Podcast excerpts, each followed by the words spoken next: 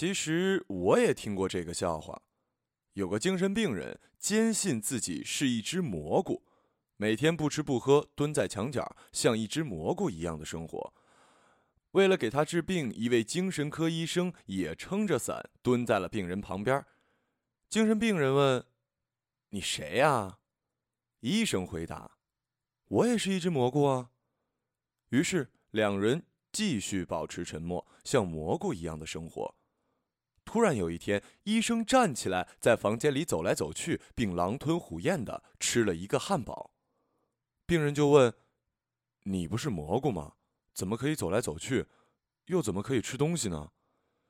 医生理直气壮的说：“蘑菇也可以走路，也可以吃东西啊。”于是，病人就和正常人一样，回归了正常生活。虽然他觉得自己依然是一只。真正的蘑菇。我的同事说，这个笑话其实是一个真实的精神病案例，所以回家后我认认真真的搜索了相关资料，可无从考证。很多搜索结果都在讲笑话和道理，这样的结果可真叫人悲伤。然后我忽然想起上学时看过的电影《鸟人》，好像也是讲精神病人题材的。模模糊糊的记得，故事塑造了一个善良温和的精神病患者。他总觉得自己是一只鸟，每天背着一对外人看来假的不能再假的白色翅膀，像鸟儿一样蹲在山坡上注视着远方。有一天下雨了，他就觉得自己的翅膀也被淋湿了。同样的案例还有后来跳楼的演员贾宏声，他曾经是我很喜欢的男演员。在娄烨的电影里演过马达，在苏州河边一直找着拿美人鱼跳河的牡丹。现实生活中，他最后是患了精神分裂症。贾宏声是吉林四平人，但临终前却笃定地相信自己来自伦敦，有纯正的英国血统，还说自己姓列，是列侬的儿子。接着我就想。如果贾宏声当初臆想的对象不是列侬，而是一只蘑菇，在遇到一个笑话里的精神科大夫，引导他作为一只蘑菇继续唱歌、继续演戏，也许他还会有更多优秀的影视作品，像蘑菇一样生活。我是说，如果，如果一个人从生活、社会、大千世界走出来。被他人问起自己为什么要活着的时候，能够找到独立存在的意义，找到追求的终点，便不用依附任何意识形态下的文明群体和社会去生活。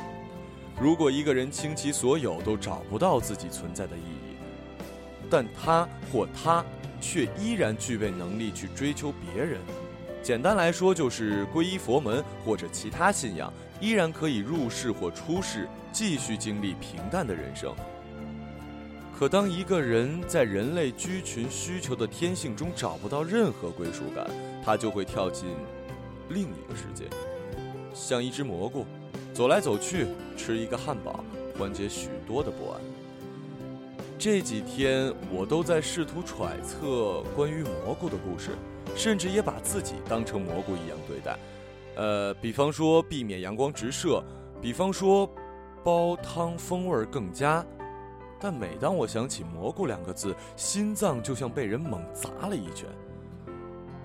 因为消失很久的发小突然发短信给我，说他离婚了，说他房子被卖了，说他得了红斑狼疮，说他的腿受伤了，说他很挂念自己三岁的儿子。他在医院拍了张照片发给我，穿着桃红色的大衣，皮肤像小时候一样白净。但我没找见他眼底下的一片小雀斑。他说生活把他磨得没有办法了。他说这么多年不联系，是因为他过得不好，不愿意让我知道。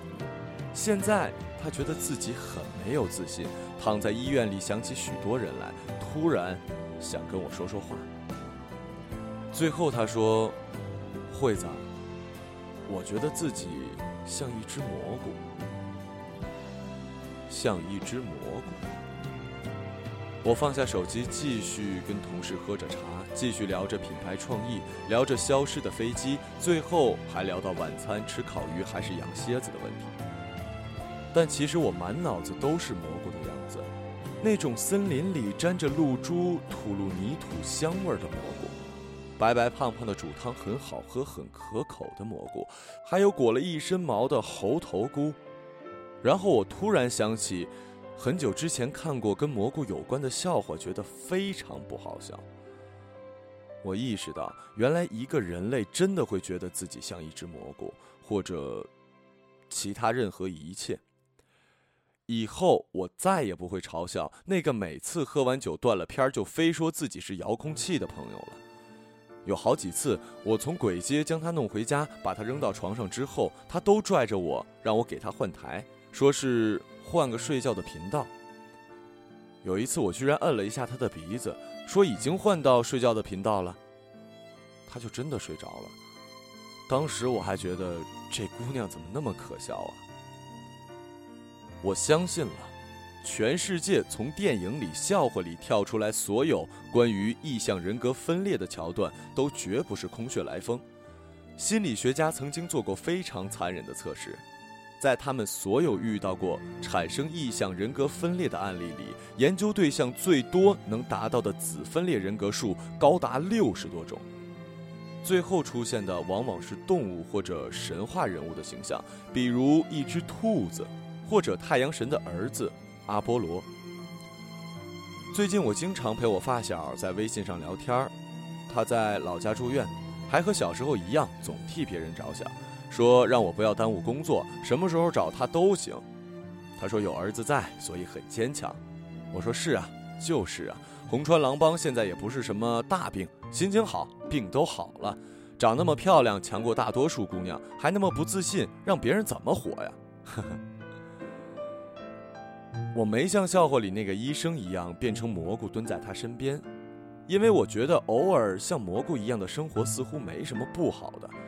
因为当你悲伤到无法自持的时候，有一种子人格愿意跳出来，替你把不愉快的经验封闭进一个圆圈里，阻止负能量继续渗透到你完整的生活。这时候，暂时当一只蘑菇是一件非常幸运的事情。子人格出现在我们每一个人身上，只要你能客观冷静地去统领他们，就不会让自己和身边的人跌进深渊。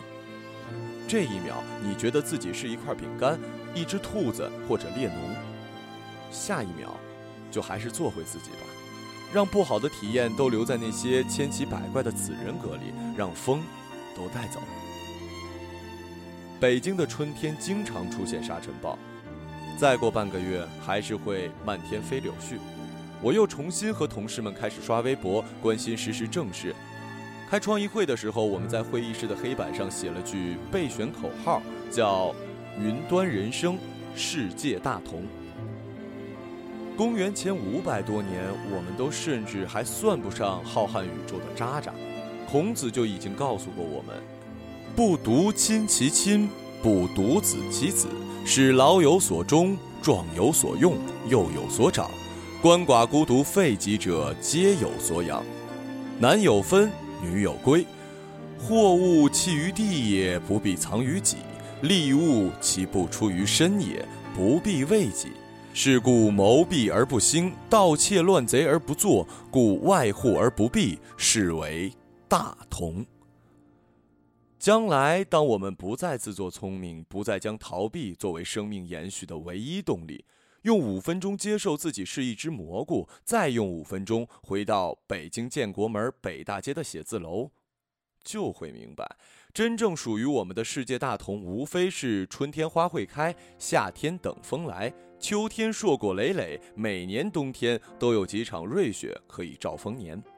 我们牵着父母爱人的手，抚摸朋友孩子的脸，默默的念：昨天失去的，明天还会回来。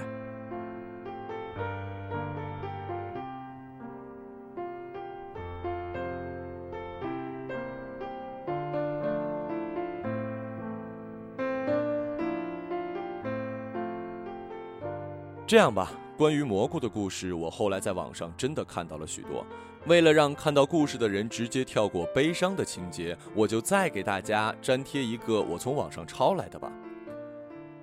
长耳朵和短尾巴两只小兔子是好朋友，一天，他俩在森林里发现了一只很大的蘑菇。